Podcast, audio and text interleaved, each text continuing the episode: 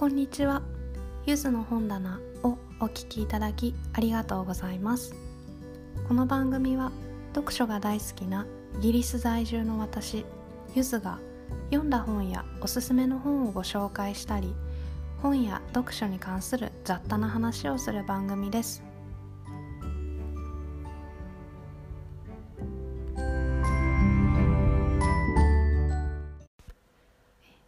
回は2021年4月の読書記録をまとめてみたいと思います、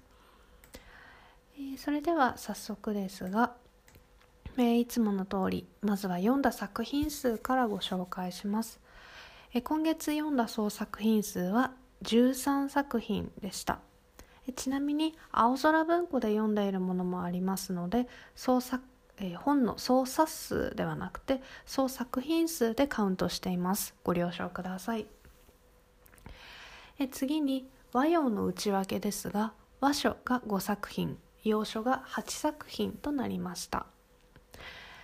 え続いて読んだ作品の一覧ですがえまずは「Hero of Ages」これはブランドン・サンダースンさんの作品です。で続いてリサ・ジュエルさんの「Invisible Girl」え続いてルース・ウェアさんの「Snowflakes」え続いてえ同じくルース・ウェアさんの「The Turn of the Key」え続いてピーター・ジェームズさんの「Dead Man's Time」え続いてリサ・ジュエルさんの「The Family Upstairs」続いてえ吉川英治さんの「剣難女難」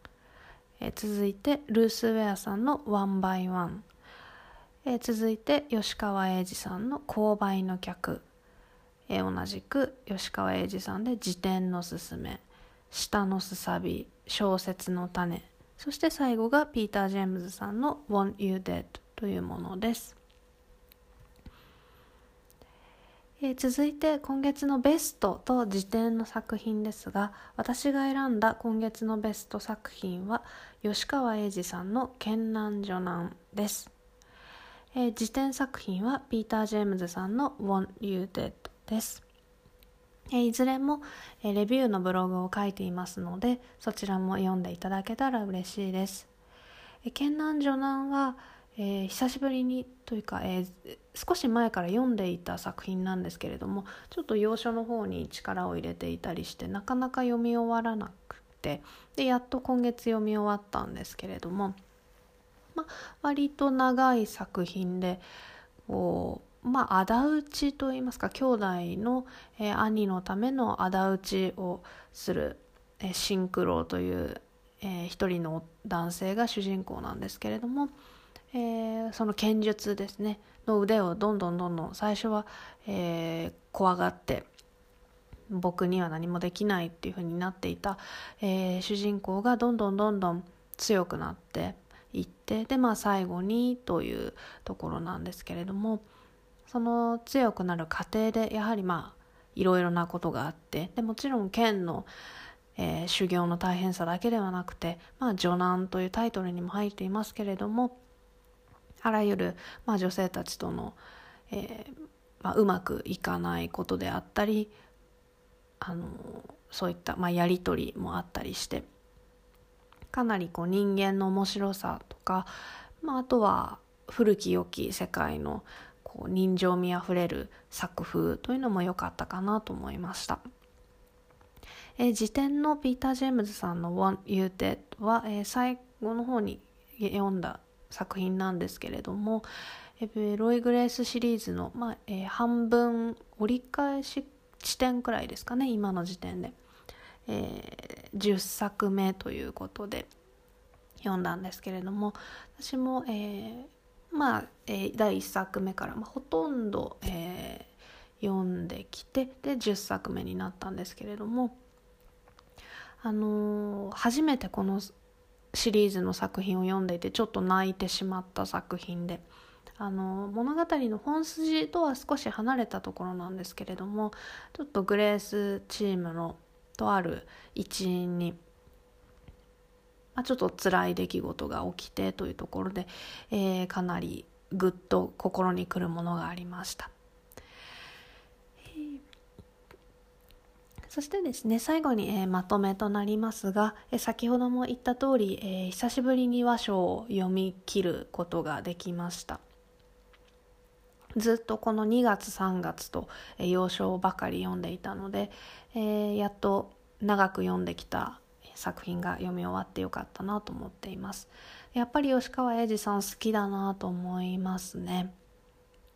時代小説の、えー、作品ももちろん好きですしエッセイですね。こちらも青空文庫にたくさん出ていてそれも本当に短くてササクッと読めるものが多いんですけれども本当にこう入っていってしまうというかスルッと読めてしまうというか現代と昔のもちろん差はありますけれどもあの感情だったり物事に対する見方だったりっていうことはあの似ている部分もあったりしてやっぱりいいなと思いました。5月もですねいろんな作品読んでいきたいと思います。このポッドキャストでも、えー、本の、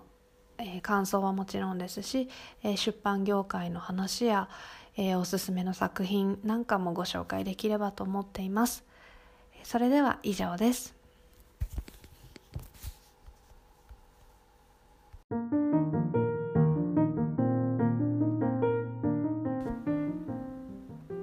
もお聞きいただきありがとうございました。ゆずの本棚ではツイッターやブログでも読んだ本の感想やおすすめをご紹介しています。また皆様からのお便りはお布施というサービスからお送りいただけます。励ましや質問トークテーマのご提案などお待ちしております。いただいたメッセージは番組内でご紹介させていただきます。またゆずの本棚ではサポートプランを作成いたしました。単発もしくは継続をお選びいただけます。お便りと合わせて各リンクはプロフィールページやエピソードページに載せていますのでご覧いただけましたら幸いです。それではまた次回も聴いていただけたら嬉しいです。ありがとうございました。